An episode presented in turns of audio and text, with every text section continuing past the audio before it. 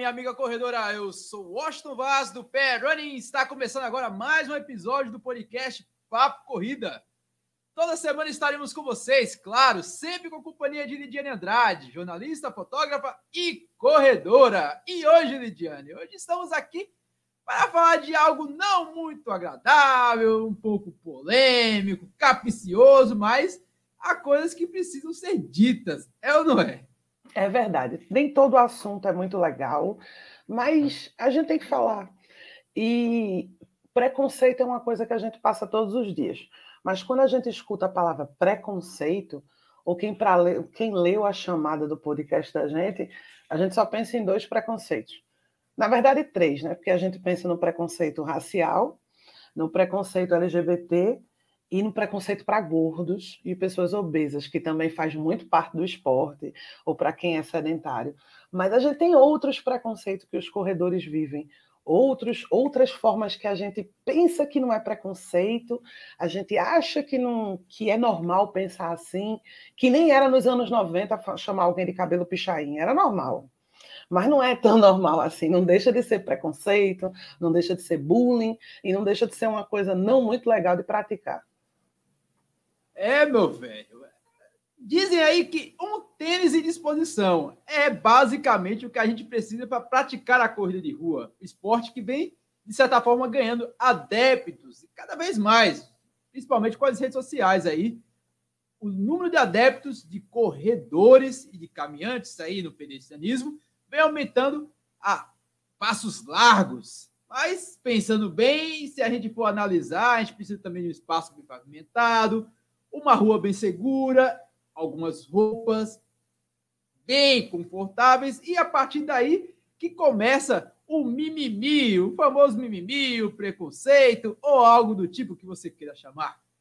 Preconceito que existe de certa forma tanto para homens quanto para as mulheres. Não, é, não precisa também falar que é, existe preconceitos por gênero, né, Lidiana? Afinal, a gente sabe que existe. Existe e ainda está ramificando. É uma coisa séria. Eu acho que o preconceito na corrida por gênero ele é um pouco menor. Porque quando a gente pega uma pessoa, um cara que diz que as mulheres correm, correm lento, é, eu apresento Sandra quando alguém diz que a gente tem tantos nomes de, de, mulheres que correm tão melhor do que os caras, que eu acho que essa parte já acabou. A gente já aceita que tem muita mulher rocheda mesmo correndo, mas para o gênero, eu acho que não é um, um problema muito grande na corrida de, de, rua. Tu acha que é? Olha, existe. Existe até um certo preconceito velado para nós homens. Ou seja, quem nunca ouviu é, a gracinha do short curtinho. A turma das antigas adora um short curtinho. Mas há quem prefira um, um legging, por exemplo, calça legging. E a gente sabe que não é apenas gosto, acaba sofrendo um certo tipo de preconceito. Quantas vezes a gente já não zoou o coleguinha do lado dizendo o próprio vestiário do cara, o cara que não, pessoas que não vestem calça legging, sem sombra de dúvidas, tiram onda. Mas calça leg tem as suas, as suas vantagens, principalmente para quem corre em baixas temperaturas ou para quem simplesmente gosta de correr. Eu acho que não existe regra de dar regra a roupa que o cara vai vestir. Não sei, eu prefiro. Hoje em dia o pessoal fala do meu shortinho, eu corro um shortinho. Já corri com calça com calça com o, o short batendo no joelho. Não sei, já vi pessoas correndo com saia, aquelas saias tradicionais em igrejas evangélicas, na Assembleia de Deus. É, isso não trilha, cara. Eu acho que não tem para que a gente ficar fazendo marcação de roupa. E acontece, acontece. Pelo menos, assim, na ala masculina, não sei se é preconceito, mas às vezes tem umas piadinhas maldosas que é, é comum. A gente pode ser, não sei se é, pode citar como preconceito ou se é aquelas piadas tipo Trapalhões, Hermes e Renata, aquelas piadas de humor negro, não sei. Cada um leva de um jeito. Aquelas piadas bem politicamente incorretas. Mas isso aí é verdade que tu falou. Existe um, um preconceito com roupa e existe o. E aí ser, não, não seria preconceito de gênero. Eu acho que seria o, o preconceito é de gênero, na verdade. Eu que estou errada. Porque no momento que você determina que leg é uma roupa de mulher e o homem tem que correr de bermuda, porque se o homem correr com a calça apertada é, é feio, ou de shortinho curto, juro que eu não vou falar mais do teu short. Mas é, é que, que aumenta a sensualidade da coisa. No momento que a gente fala isso, isso é preconceito. E, na verdade, correr de leg... Eu conheço caras que correm com a leg, mas correm com a bermuda por fora, que na verdade isso não, não é saudável, porque você está aumentando a temperatura do corpo na região íntima, e isso para o cara é péssimo. Mas eles correm assim, com uma cueca, uma calça leg e uma bermuda por cima, porque não querem passar pelo constrangimento de correr de leg, porque fica muito sensual. E é o que eu já expliquei uma vez a um amigo meu. Disse, é, vou só chamar de Lalá, porque é o apelido dele. Lalá, não é, preconce... não é preconceito agora, nem 8, nem 80, nem usar a leg sem cueca, que a gente vê tudo, é o que quer e o que não quer, mas também não precisa cobrir para virar uma burca. Mas existe um preconceito do que é roupa de mulher e do que não é. Isso é fato.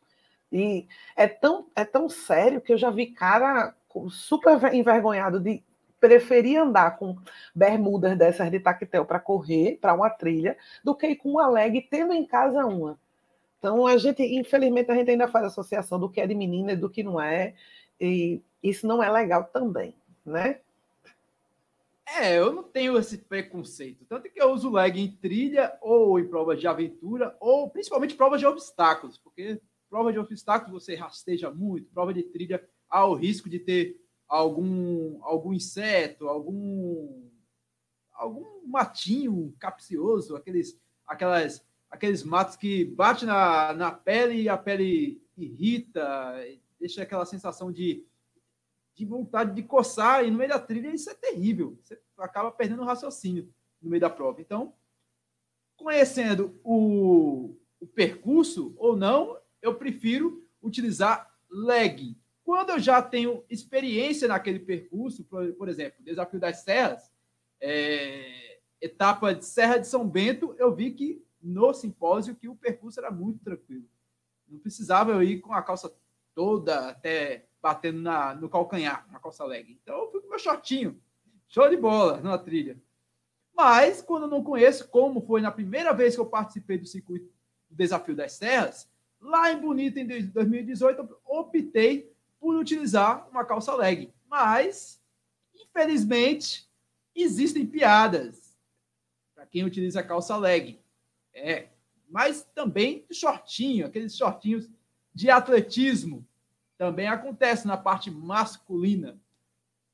Muitas vezes são piadinhas, risadinhas, é, muitas vezes voltada para o cunho homofóbico, como se duvidasse da masculinidade do outro cara porque está usando um shortinho mais confortável ou uma calça leg, enfim. Cada um veste o que quer.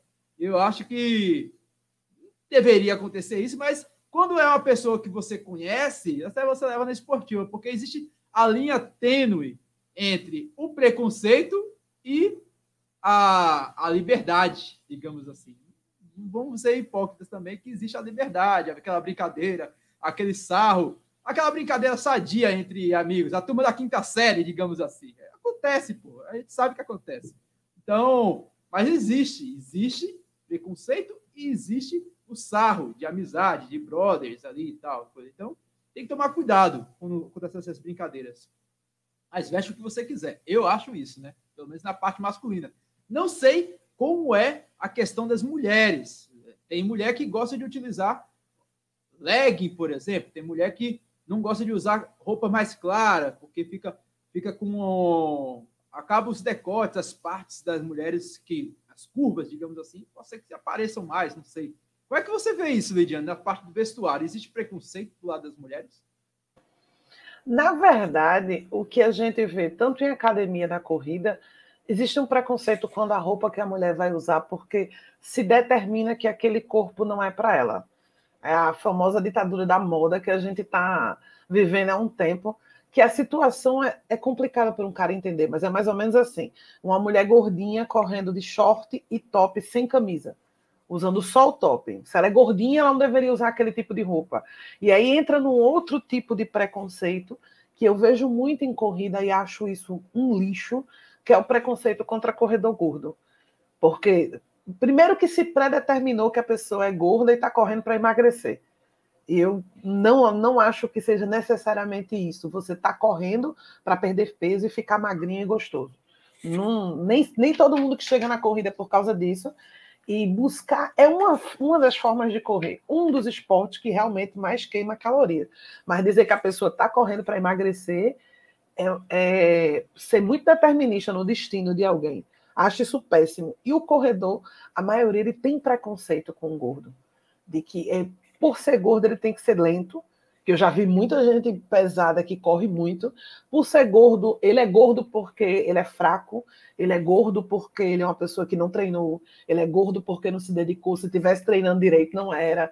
Não, é, existem milhões de, de pré-definições que se faz com a pessoa gorda. E uma delas é que uma, uma mulher gordinha não pode correr só de top short. Aquela roupa não é feita para ela, a gordura fica saindo e não é aquilo que não é aquilo que foi determinado. O top e shortinho, o top e leg foi feito para pessoas magras. E é péssimo. Não sei nem mensurar o quanto péssimo é o preconceito que a gente tem com a galera da corrida que é peso pesado. É, pior que existe, de certa forma, esse tipo de preconceito, principalmente com as pessoas que estão acima do peso, né? É, eu conheço mesmo a, a colega, ela é professora, ela é trilheira e ela é maratonista.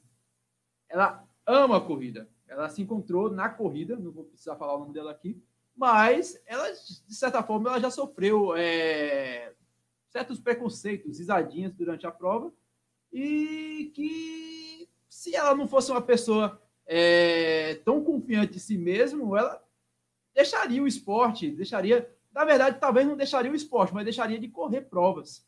É, participaria de treinos individuais. Eu conheço pessoas, inclusive, que já saíram de grupos de corrida por conta dessa, dessa política que existe de, do ego, do famoso ego, quando a pessoa corre demais, você não, não serve para o meu grupo, algo do tipo.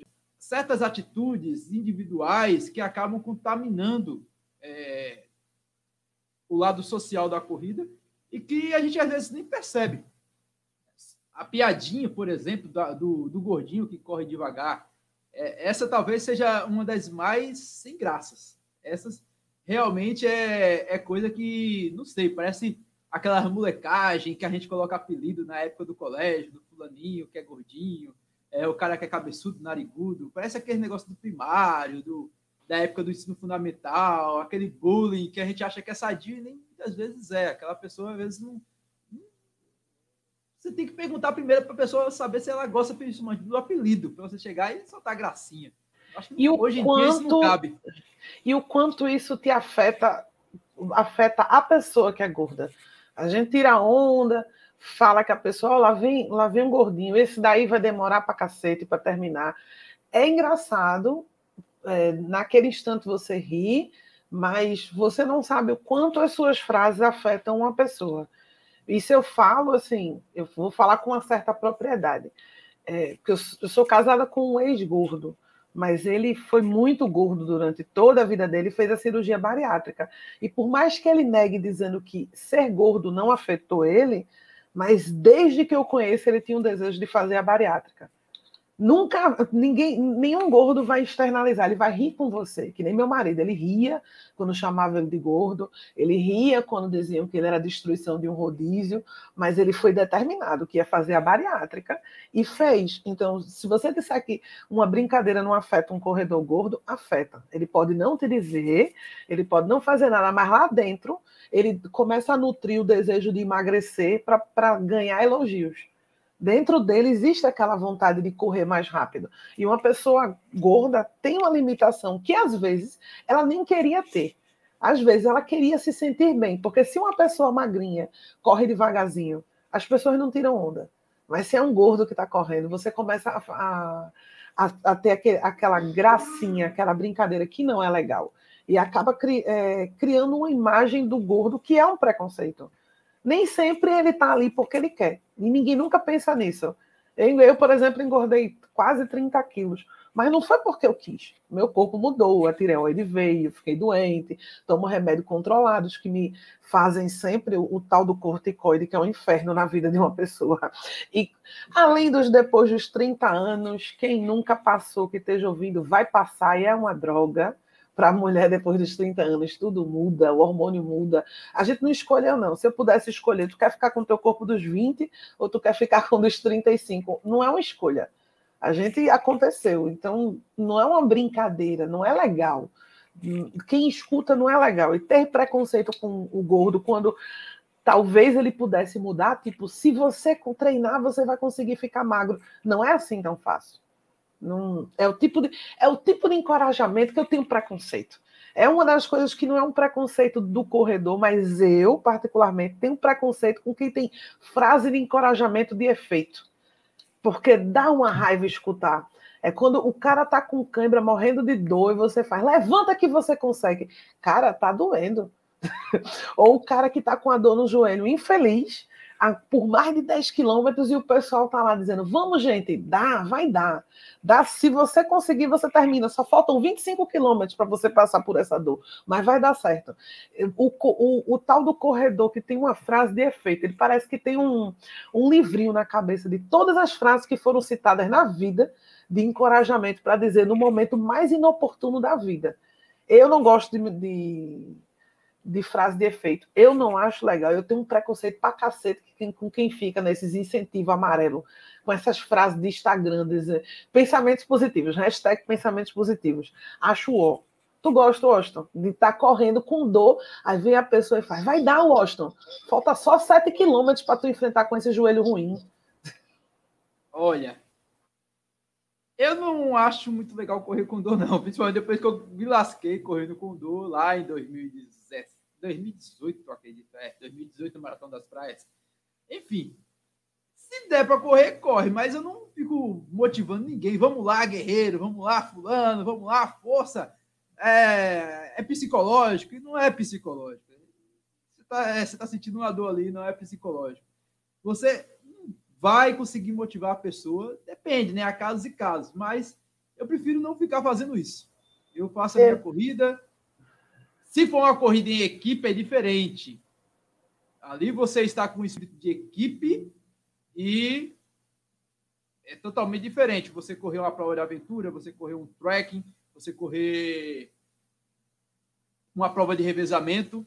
Lá você tem aquela responsabilidade de não quebrar ou de não comprometer o desenvolvimento da equipe. E, às vezes, uma, uma voz de motivação realmente te ajuda mas tem que saber também como motivar. Tem gente que grita em vez de motivar. Eu já passei por isso numa equipe de trekking e que a menina começou a chorar do meu lado. Eu disse, você, não, você não está ajudando a, a, menina aqui do lado. Você está você tá quase pedindo um pé para sair do Capitão Nascimento. Não é assim que se faz. E é, a equipe da gente quase foi para o saco, quase que a gente perde a prova. E a gente já conseguiu pontuar.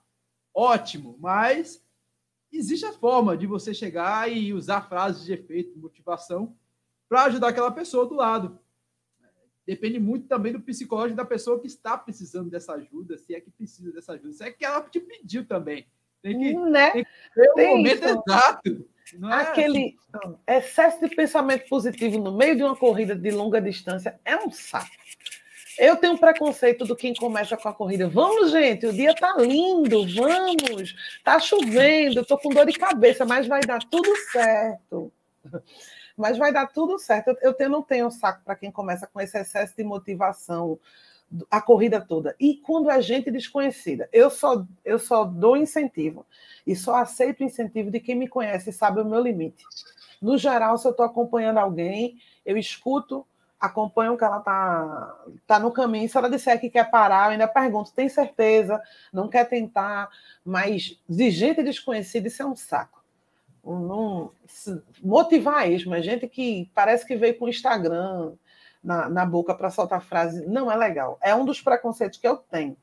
E outro dos preconceitos que eu tenho, particularmente, é quem só fala de tênis. De boa que Gente que comprou um tênis massa e começa a indicar porque ele se torna o melhor. O tênis que você comprou, que acabou de ser lançado, ele é o melhor tênis do universo. E sem ele você não vai correr. Sério isso? E aí, Washington? É complicado.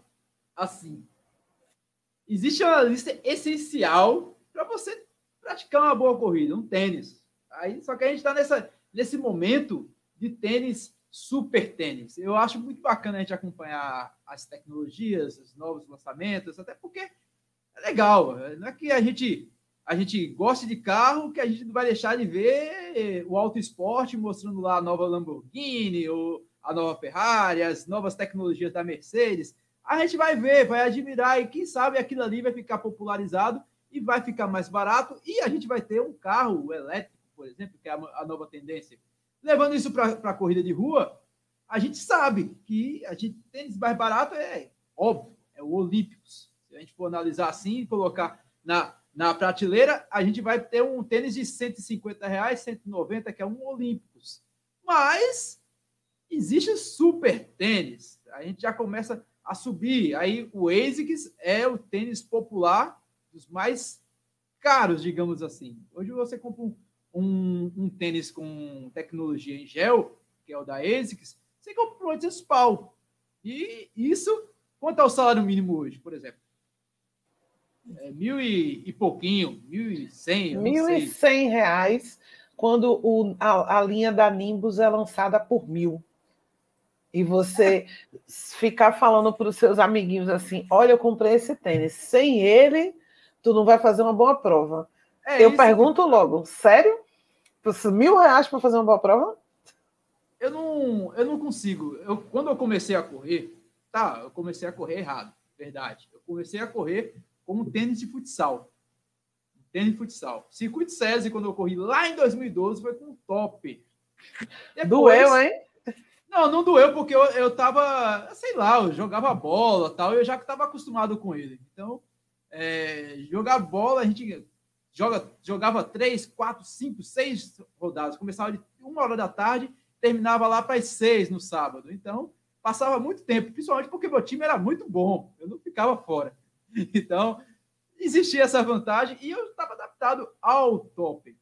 Era uma prova de 5 km só, gente. Então, não, realmente eu não me senti incomodado com o top. Até que eu terminei a prova, sentou uma garota do meu lado, que eu não sei até hoje quem é.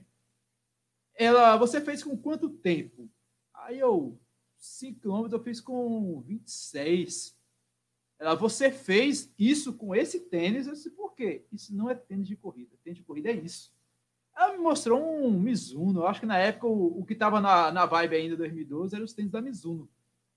E eu disse, poxa, realmente isso aqui é um tênis de futsal. E fui parar para ler tudinho e tal. E depois que eu saí do Mizuno, eu comprei realmente um Olímpicos, que era mais barato. Qual que é o tênis de corrida aí? Cheguei no Exposende da vida, que é uma loja popular. Veja que eu não entendia realmente nada de corrida. Hoje em dia, o cara, quando vai comprar, o cara vai comprar na Netshoes, na Centauro, na World Tennis, é, lojas específicas para tênis voltados para atividade física. Não vou nem falar de corrida, atividade física. Fui logo da Exposende. Pô, Casa Pio, essas coisas assim. Que menino humilde, sim. É, então. Mas, assim, hoje em dia, hoje em dia a gente tem muita informação. A gente vai falar de tênis, a gente lembra logo de quem? Programa Fôlego, Tênis Certo, Corrida no Ar. São os caras que são os três principais canais que fazem review toda semana de tênis.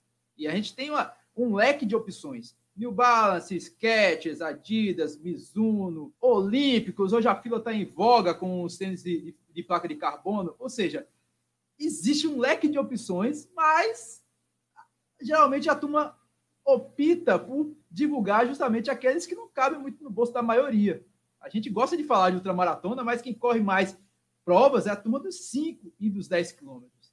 A gente ama maratona, mas para chegar na maratona tem uma parcela dos 5 e 10 que quer chegar pelo menos nos 21 quilômetros, para depois galgar. Isso que é as pessoas normais, né? Tem gente que sai dos 5 e já está pensando na maratona. Mas falando de tênis, existe sim essa, essa casta onde tênis mais confortáveis tem que ser aqueles tênis de mil reais. E isso eu enquadro também a turma do relógio. Um, relógio para contar o seu pace, é, no mínimo 500 pau. O meu, o meu, o meu polar quebrou, eu fiquei, passei três meses utilizando o celular. Eu vim comprar agora um Amazfit Pace. Mas eu dividi não sei quantas parcelas. Que chique! Não é chique. Ele, ele foi lançado em 2017.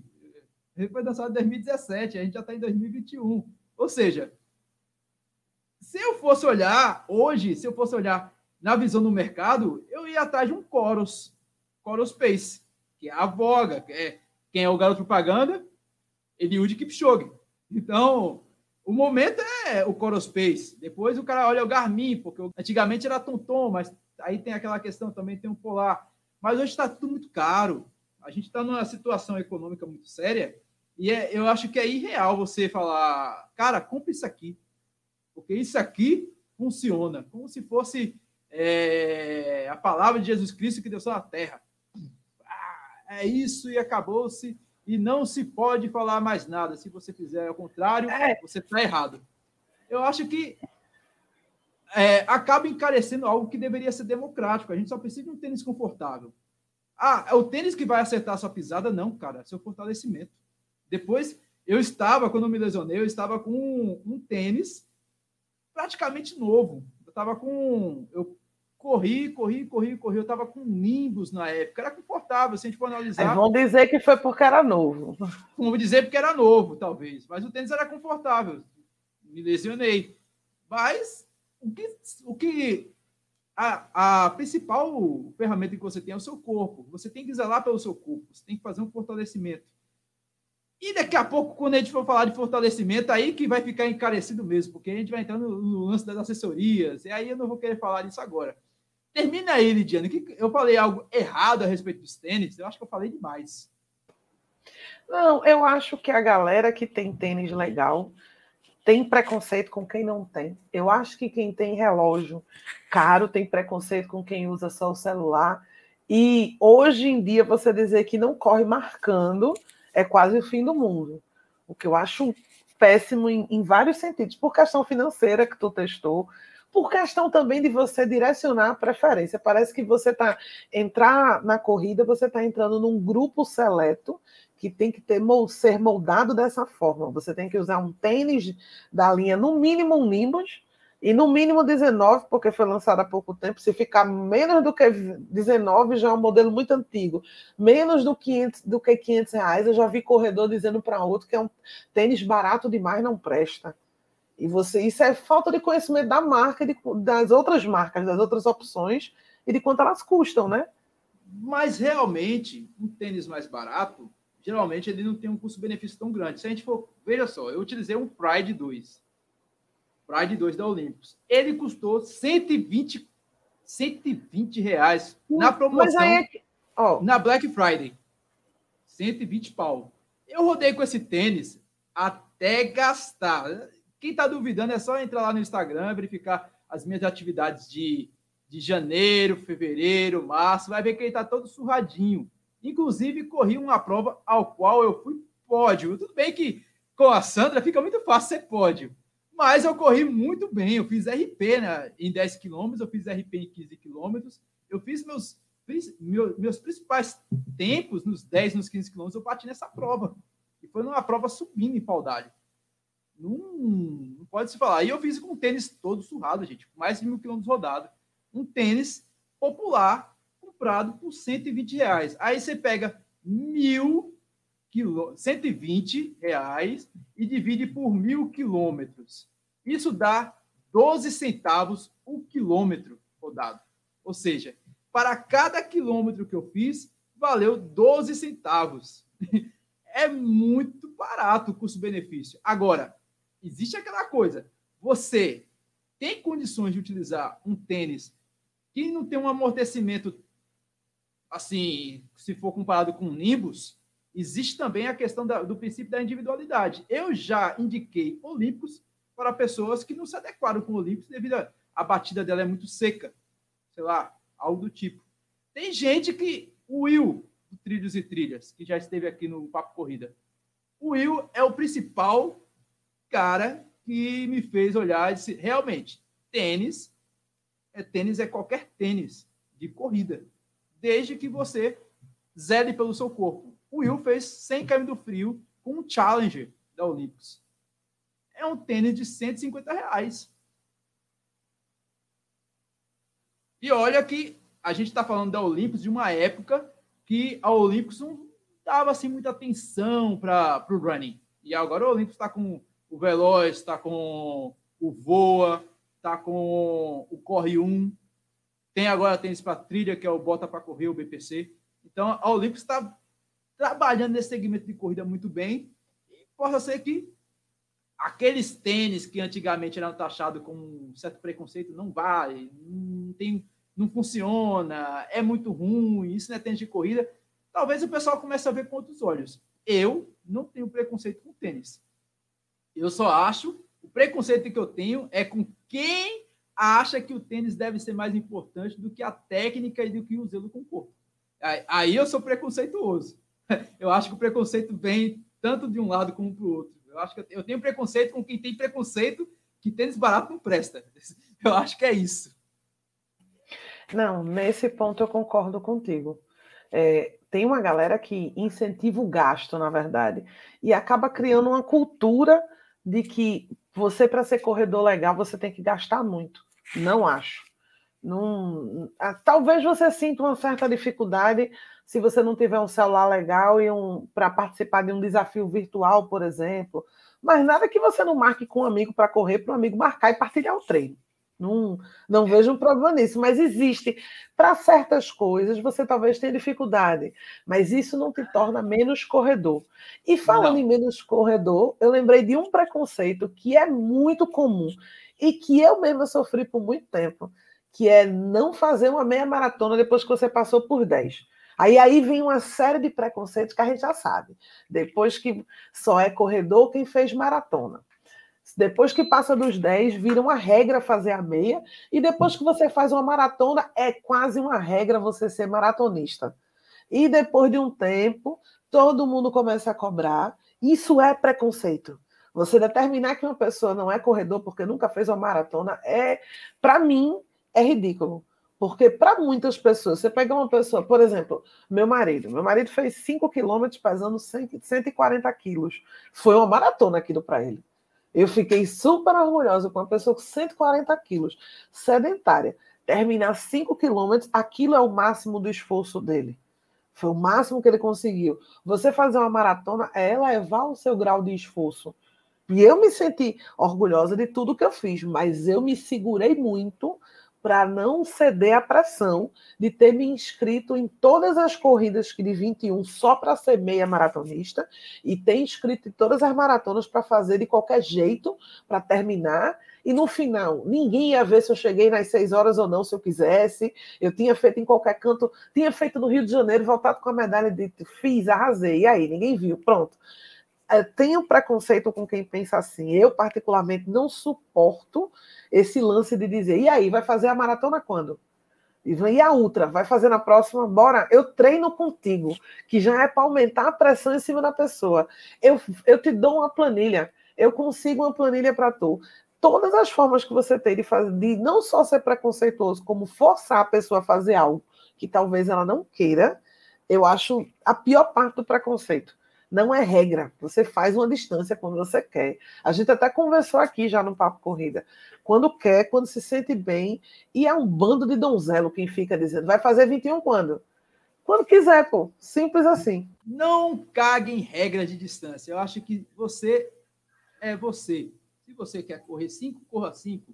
Há formas de você se motivar e se superar correndo 5 km. 5 km você pode correr o mais rápido possível? Ou você acha que é muito fácil correr 5 em 15, 5 em 16, 5 abaixo de 20 minutos? Eu pois nunca é. consegui correr 5 abaixo de 19, por exemplo. E nem tenho pretensão. Eu já corri 5 abaixo de 19, mas eu não tenho pretensão em correr. Não sei, é questão de motivação. Ah, você é menos corredor porque não corre sub-20? Não, cara, você é corredor, independente disso. É, o que as pessoas sempre se fala, em qualquer momento, dia da consciência negra, vamos falar do preconceito contra o negro, é, dia, é, mês LGBTK+, nem sei se eu acertei a sigla que... Eu não eu sei a sigla, eu sou do tempo do LGBT. Mas não é por é. isso que eu tenho preconceito, viu? Vamos lá. É, é LGBTK e mais, se não me engano. Eu acho que é que. Eu acho que é, é. que. É, é, é, enfim. Não, tem essa, teve o um mês LGBT de consciência. A gente sempre pensa em vamos mudar o que falar. O que a gente não pensa de certos preconceitos é o que isso causa.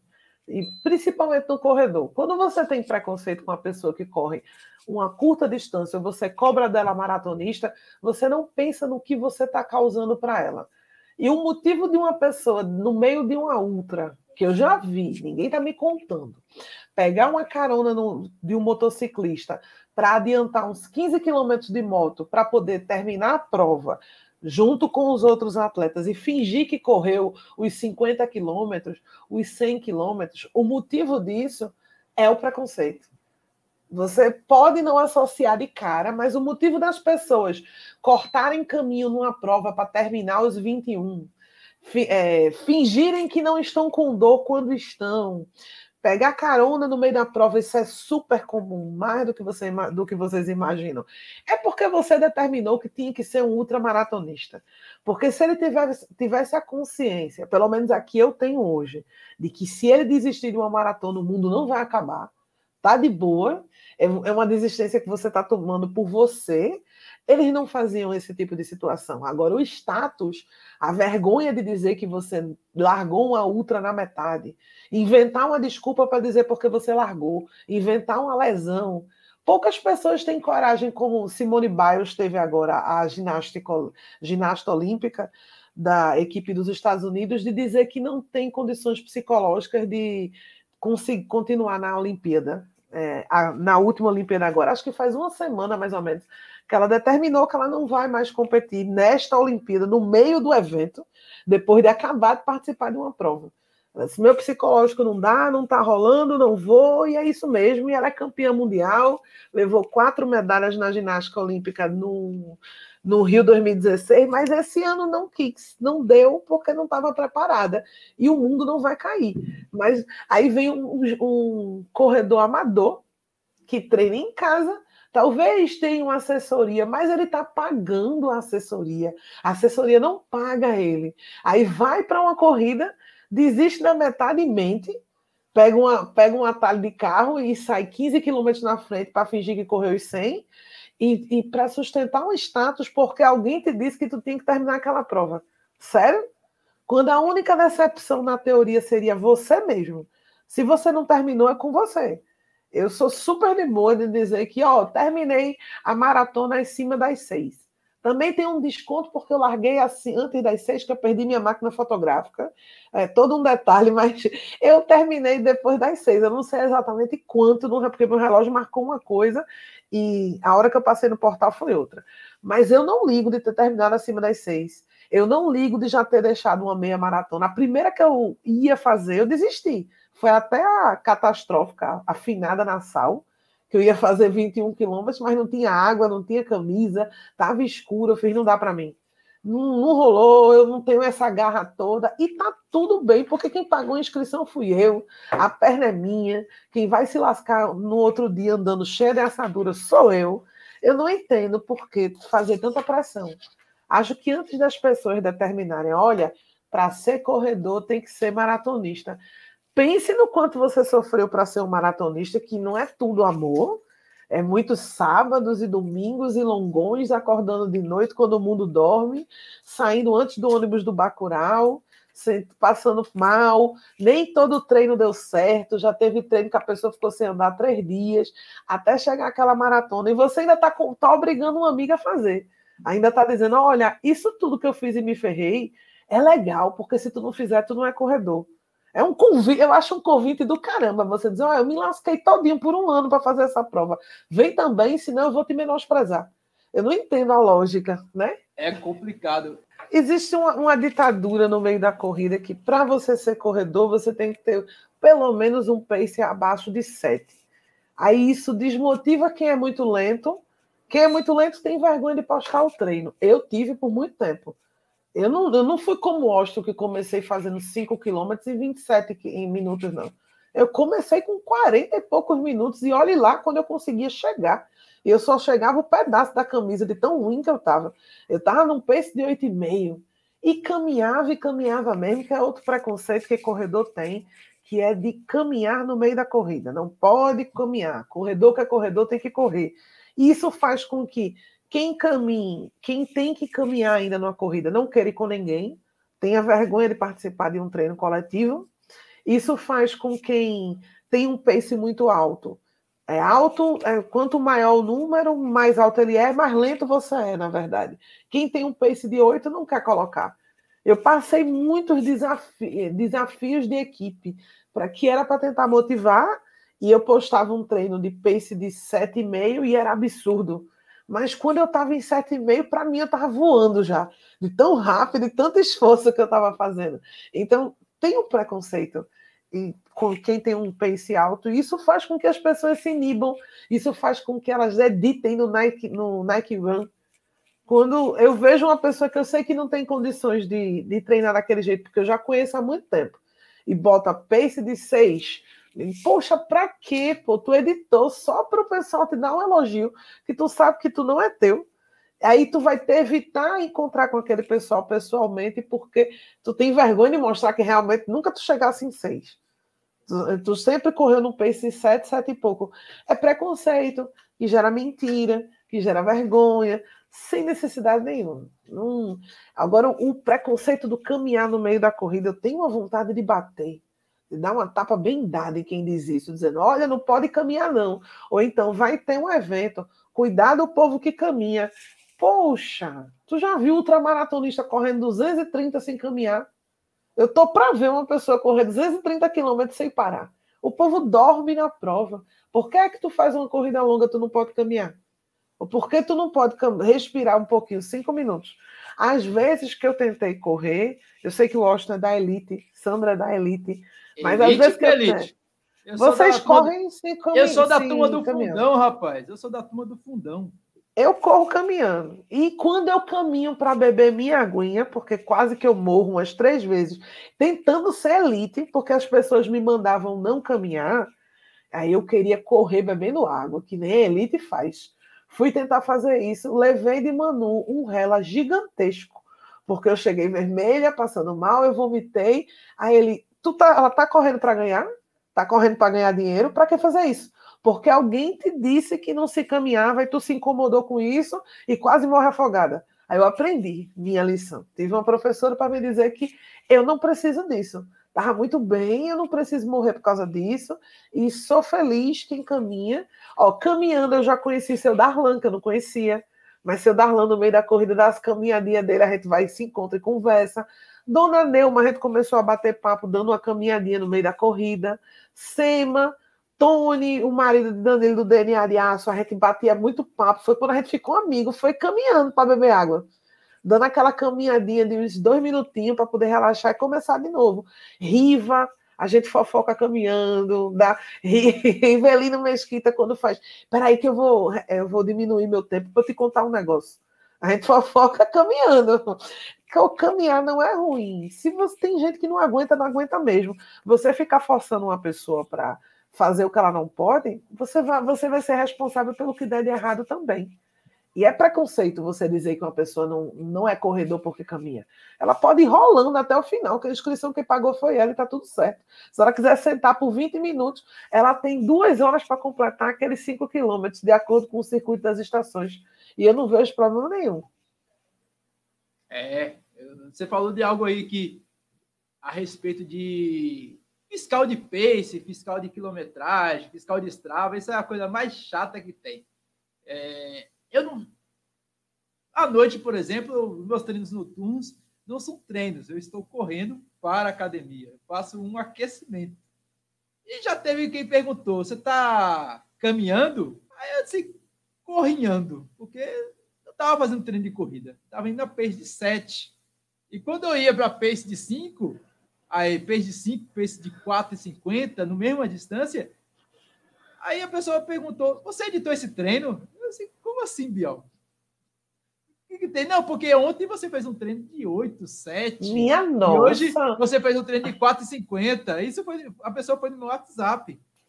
Então, foi porque estava assim, perdendo ônibus ou a academia estava fechando. Aí teve que apertar.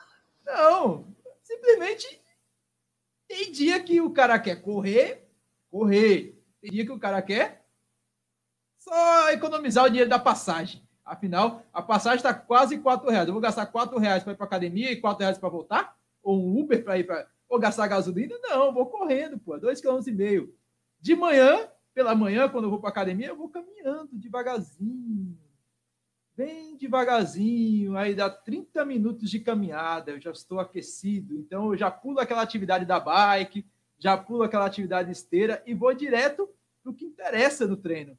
Então, assim, eu meio que otimizo a minha vida. E não sabia que causava tanta polêmica a minha atividade no Strava por conta de um pace de 7,30 e depois no outro dia estava com 4,50. Aí acho que a gente já tem uma vida tão turbulenta, tão complicada, né? a gente se preocupar com a vida dos outros, do treino dos outros. Pelo amor de Deus. É, quando eu tenho um coleguinhas de grupo que faz, manda no meu privado e faz, tu viu o pace de fulano nesse treino? Tu acha mesmo que ele fez isso? Aí eu, uma vez eu respondi assim, de mau humor, fiz, bicho, eu sou dona de casa, eu tenho prato, roupa, máquina de lavar, encanamento para resolver, esgoto, reforma, obra, mofo na parede. É tanta coisa que realmente se fulaninho correu ou não, é insignificante.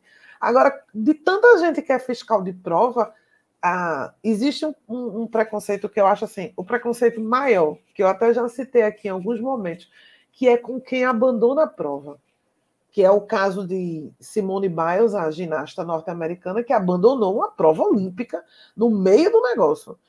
Eu, em vez de achar a pessoa fraca e obrigar a pessoa a ter que se justificar por conta disso, eu veria como uma pessoa corajosa ela teve o bom senso de olhar para si mesmo e entender que não deu, não, hoje não dá.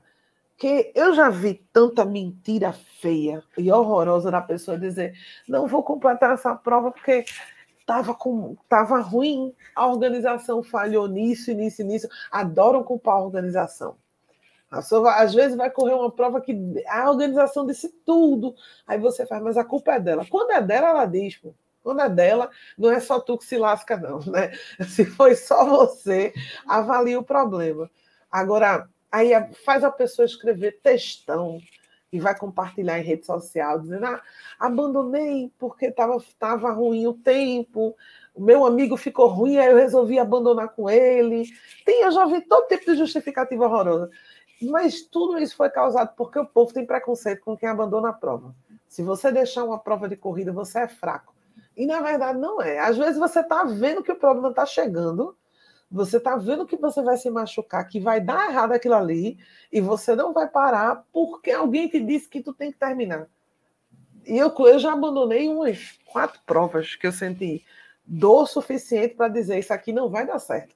Já ouvi as resenhas do povo, mas eu, eu não me considero fraca mentalmente para esse tipo de coisa. Acho que o fato de eu ser negra e, ter, e ser gordinha já fortalece a pessoa. Eu já cresci como negra, cabelo pichain. Então, eu, eu, e fruto dos anos 90.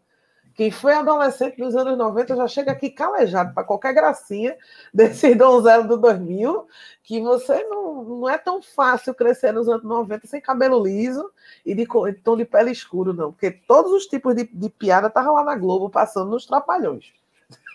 A gente é calejada. Eu não me sinto fraca quando alguém vem tirar onda com a minha cara, dizendo que eu não terminei uma prova. A primeira coisa que eu digo faz pagar essa inscrição.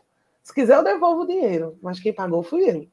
Eu decido até onde eu vou, eu decido até onde eu vou. E a outra coisa que eu sempre respondo é: amanhã eu trabalho.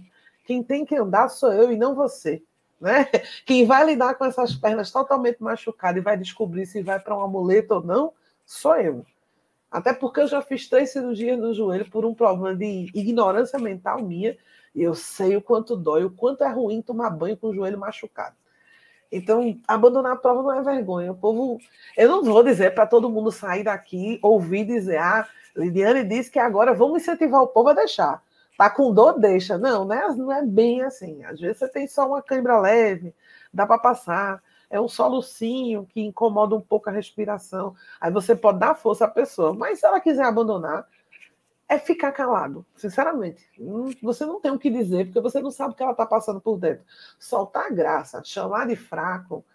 O fraco é você, que depende do outro terminar a prova dele. A gente não pode policiar ninguém com palavras desagradáveis, com atitudes desagradáveis. Eu acho que destruir assim a felicidade dos outros com argumentos, com achismos, eu acho que não é legal. Eu acho que ninguém tem, ninguém tem a, a liberdade, o livre-arbítrio de determinar o sucesso de alheio de outra pessoa. Quem tem que determinar aquilo que é bom ou ruim é aquela pessoa, é aquela pessoa que está sofrendo aquilo ali, que está optando por aquilo. Aquela pessoa que está querendo aquilo. Então, não existe isso. Não deveria, na verdade. A gente não pode determinar, por exemplo, o que é bonito e o que não é. Eu acho que não é assim que funciona, principalmente quando o meu sucesso é o meu sucesso, o sucesso da Lidiane é o sucesso da Lidiane. A, os objetivos de Lidiane talvez são totalmente diferentes dos meus. Mas, e olha que a gente faz aqui, o Papo Corrida junto, mas tem coisas que Lidiane pensa que disse, isso comigo não iria dar certo. Isso comigo não iria dar certo. Não é? Isso não vai dar certo é totalmente diferente. Eu acho que um dia a gente vai chegar nesse, nesse nível de maturidade. Eu mesmo sou muito preconceituoso com algumas coisas. Eu acho que já fui certamente preconceituoso com algumas coisas e melhorei. Isso quer dizer que, de certa forma, eu evoluí. Então, eu acho que a gente está em constante evolução. E eu acho que dá, dá, dá para mudar. Eu acho que elencamos alguns preconceitos aí que a gente acha que às vezes é bobo, ou algumas pessoas acham que é bobo, mas acontecem e eu acho que foi necessário falar nesse episódio. Viu? Eu, eu acho que o mundo é feito de atitudes melhores quando a gente pensa a respeito. Eu me lembro uh, de uma coisa assim que eu acho que Sandra nem lembra. Uma vez a gente estava brincando, os três juntos, sobre o meu peso, que engordar 30 quilos e ficar de boa com isso e ficar tranquila não é tão não é uma tarefa tão fácil no dia a dia. Escutar todas as gracinhas quando você vai correr é difícil. E aí, uma vez tu tirou onda com a minha cara e Sandra fez, mas você tá bem com isso? Você quer mesmo emagrecer e quer ajuda com um treino ou tá tranquila? Eu disse, não, eu quero emagrecer. Ele fez, então tá, vou fazer um treino. Ela perguntou o básico do básico que ninguém em três anos me perguntou. E aí, tu tá bem com o teu corpo? Porque eu conheço tanta gordinha bem. Eu conheço uma modelo plus size, modelo mesmo, de 145 quilos, tão de boa Assim, primeiro que ela é linda, e ela é maravilhosa, né? Além de ser modelo, e ganha uma grana, uma grana legal. E ela é de boa. Então, a gente muda com o tempo. Eu acredito, por ter vindo de Sandra, zero, quase 0% de gordura corporal. Vai chegar o tempo onde Sandra vai medir negativo a gordura corporal dela, né? Vai ter 100% de massa magra e vai perder osso, de tão leve que ela vai ficar. E por trabalhar com educação física, por trabalhar com gente magra, você virar para a pessoa que o ideal de, de, de, beleza dela mesmo, pessoal, é uma pessoa magra. Mas ela teve o respeito de virar e perguntar: Mas tu tá bem com isso? Tu se importa? Tu quer emagrecer? Tá bom para você assim? A gente chega nesse nível de Sandra. Se você começar a pensar no outro, mesmo que seja completamente diferente do que você pensa para si, porque eu não vejo Sandra engordando nem a pau. Eu não vejo mais Sandra como gorda pelo nível de esforço dela. E ela vê na, na, numa pessoa magra o ideal de beleza. Mas ter o bom senso de pensar se isso é o que você quer mesmo, é o que a gente precisa para tirar certos preconceitos. Fantástico. Eu acho que assim a gente chega no, ao fim desse episódio, né? Pelo menos a gente deixa ele como volume 1, porque preconceito existe infinitos, é ou não é, Lidiane? Tem muitos, da vida a gente tem muitos. Tem gente que tem preconceito até com quem usa tênis neon. Eu tinha esse preconceito. Eu pode... tinha esse preconceito e, e, zoava o Álvaro. Eu tirava onda com o Álvaro do Corre 10. O Álvaro ama. Eu acho que o Álvaro foi um dos primeiros homens aqui em Pernambuco a utilizar aqueles tênis multicoloridos da ASICS. Nossa, nossa era muito feio, minha nossa. Ele, Mas é pessoal. É, é enfim, eu acho que eu tinha esse. Eu acho que eu, eu acho que eu tenho esse preconceito ainda porque os meus tênis são monocromáticos, são cores fechadas. Eu não, eu não me sinto confortável utilizando tênis coloridos, mas isso é gosto, não é preconceito. Eu tenho Mas, preconceito mesmo com quem usa neon. O com quem usa Álvaro, neon. O Álvaro, o Álvaro tinha liberdade de zoar ele, mas acho que não chegava a ser preconceito. É questão de gosto. Você tem o seu bom, você tem um gosto, eu tenho o meu. Cada um que cuide do seu gosto. Então, é. gosto é igual aquele, aquela parte obscura do corpo que todo mundo tira onda. Cada um tem o seu e cuide. É isso aí. É. E assim, e, e com, essa, com essa brincadeira de sem gosto, de, de de preconceituosa também, porque não? A gente chega ao fim de mais um episódio do podcast Corrida e você já sabe, meu velho. Estamos em todos os aplicativos agregadores de podcast disponíveis para Android, iOS, Deezer Podcast, Apple Podcast, é... Deezer, Spotify, Google Podcast, Apple Podcast, Amazon Music, e se bobear até na radiola da sua avó, meu amigo. A Lidiane tá morrendo de rir aqui, vocês não estão vendo? Eu também estou segurando o riso. Mas, próxima semana, Lidiane, tem mais papo corrida, né? Vai morrer Sim. não, minha filha. Ainda não. Mas é, foi a melhor, o melhor final de papo corrida da gente. Beijo, pessoal. É isso aí, meu velho. Um beijo, um abraço e até mais. Tchau. Fiquem com Deus e sem preconceito. Vai. Thank you.